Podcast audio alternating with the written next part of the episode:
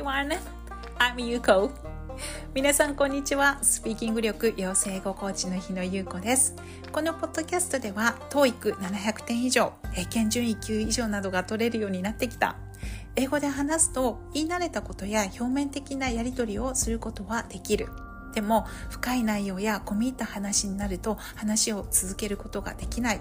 英語を話すことへの苦手意識がある。そんなお悩みをお持ちの方がスピーキングリスニングの技術そしてコミュニケーションを効率よく前向きに支えるマインドセットを身につけて自信を持ってスムーズに英語が話せるようになる。そのためのヒントをお伝えしています。英語を話す力とコミュニケーション力を身につけてキャリアや人生の幅を広げたい。そんな女性の方の参考にしていただけたらとても嬉しいです。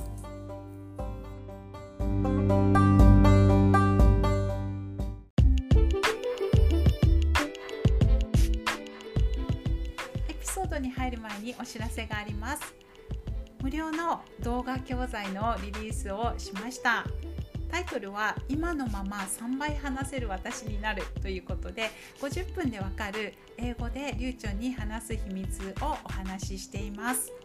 えーと、この動画を見ていただくと技術面のところでねあの言いたいことがあるのにとっさに英語にできないのはどうしてかとかそれをじゃああのその状態を直すために何をするといいのかか今のまま今の英会話力のまま3倍話すことができるようにするためにどんな力を育てるといいのか。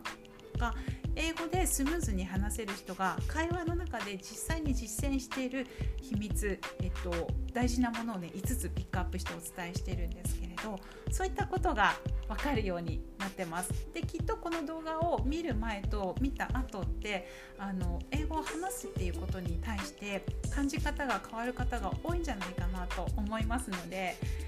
もしねご興味あったら是非ね見ていただけたら嬉しいなっていうふうに思います私は、えっと、英会話力づくりをするのに本当に長い時間がかかってしまいましたでも最初にねこんなことを知っておけばもっとその時間って短縮できたんじゃないかなっていうふうに思うので今回ねこれを使ってあのそういうこ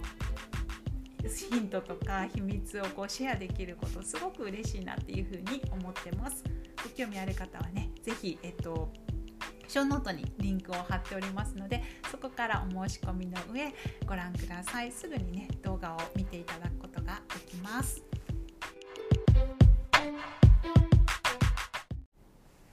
改めましてこんにちは。スピーキング力養成語コーチの日野優子です。今日はばあさんとの70ってどんな感じなのっていうことであの私の実体験をもとにお話ができたらなと思っています。で、えっと、ばあさんとのスピーキングテストを私何回か受けてこの70っていうのが出ることが多かったのであのね、ばあさんと今70ぐらいありますっていうことでお話をしてるんですけどこの70って一般的には結構いいスコアだと言われていてでもう全然完璧ではないわけなんですよね。じゃああの70ってどんな感じなのっていうのを今のあの私の状態をもとにお話できたら何かの参考になるんじゃないかなと思いましたので今回はこのエピソードであのお話をしていきたいと思います。でえっと私が今あの今の状態としては英語をこう話す時に多分言いたいことがあったらどんな手段かを使えば必ず言いたいことって相手に伝えられるんだろうなっていうふうには思っています。でそれで英語を使うっていうことに対してなんかすごい怖さとか不便だっていうことを思うことってすごく少なくなってきたんですけどじゃあ私が使ってる単語とか私が使ってるなんか言い回しがすごいこう洗練されてるとかネイティブスピーカーの人と一緒かってなったら全然そうじゃなくって私は私の手持ちの中であの言えるものをこうピックアップして話しているなっていう感覚です。なので自分が話した後にそれに関連する動画とかをこう見るとあこういう言い方をすればいいのかとかこんな言い方ができるんだみたいなあの学びはものすごいそれだらけですね。だからあのもっといいスピーカーになるためにこう語彙をこうたくさん獲得していきたいなとかあの表現取り入れていきたいなとか常にそういうものはいっぱいあるし自分がそのなんだろう完璧とかっていうのでは全然ないっていうのはすごく自覚をしてるんですけどそうだけどまああの外国語話者としてあんまり困ることってすごい少なくなってきたなっていうふうに感じます。でリスニングのところで言えばよくあのご質問いただくのがあの洋画って全部わかるんですか？って聞かれるんですけど洋画ね全部わからないです。で全部わからないっていうかあの内容にもよるんですけど例えばディズニーチャンネルのねとかだったら大体言ってることほぼわかるんですけどそのなんかこうネイティブスピーカーの人同士の言い回しとかねあとはなんだろううんとちょっとこう難しい表現とかひねった表現とかあと文化的に全然私が知らないことがバックグラウンドになっててそれに基づいた表現とか多分いろいろ出てくるんですけどそういうの出てきたらあ分からないなみたいなだから洋画の理解度ってその大人の人の内容の難しいやつだったら多分50%とか60%とかそれぐらいになるんじゃないかなって思います。でえっとあとはでも、まあ、ポッドキャストとか、えっと、英語のネイティブスピーカーの人に向けて発信されてるポッドキャストとかだと、え割とはっきり皆さんお話になることが多いのでポッドキャストはすごいあの理解率がぐっと上がるかなっていうふうに思います。大体内容がわかるかなっていう感じです。ただえっと自分にとってこれは英語も日本語もそうなんですけど全然馴染みのない話とかありますよね私あの何回もいろんなとこで言ってるんですけど物理本当に苦手で2点とか取ってたようなあの高校生活だったので物理の基本的な知識ってもう本当にないですよね。それだといくらその日本語で聞いても物理わからないし英語で聞いてもわからないっていうそういうさっぱりわからないみたいなのはありますなんか言葉としては耳に入ってくるけど内容がキャッチできないそういうことはあの内容によっては多くあります。うん、なのであこういうところが私のリアルなところかなっていうふうに感じているので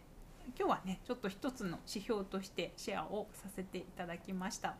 で私は今英語力の高い方で英会話が苦手な方の英会話力づくりをサポートしてます。で私がお連れできるのって今私がいるところまでだなっていうふうに思うので、えっと、そこまででね全力でサポートをしてあのお連れできるんですけどそこから上を目指したいっていう方とかあのもうね本当にネイティブの人に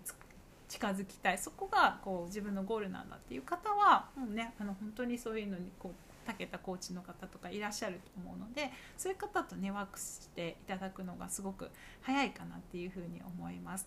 なのであのまたねご自分のいらっしゃるところによってこ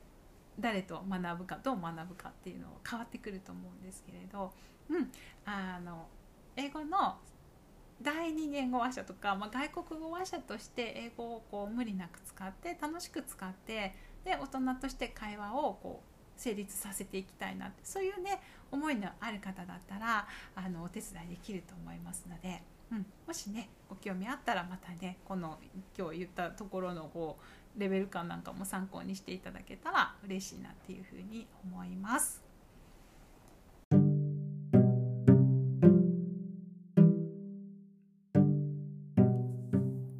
最後まで放送をお聞きくださりありがとうございました。この放送がお役に立ったなと思われたら番組のことを友達に紹介していただいたり星マークやいいねを押して応援していただけるととても励みになります。ただいま英語をスムーズに話すための技術をどうやって作るのかお知らせした無料教材の提供やマンツーマン英語コーチングの体験カウンセリングを行っています。ご興味のある方はショーノートまたは概要欄に詳細を貼っておりますのでそこをチェックしてみてください。それでは次回の放送でお会いできることまた楽しみにしております。スピーキング力養成語コーチ日野優子でした。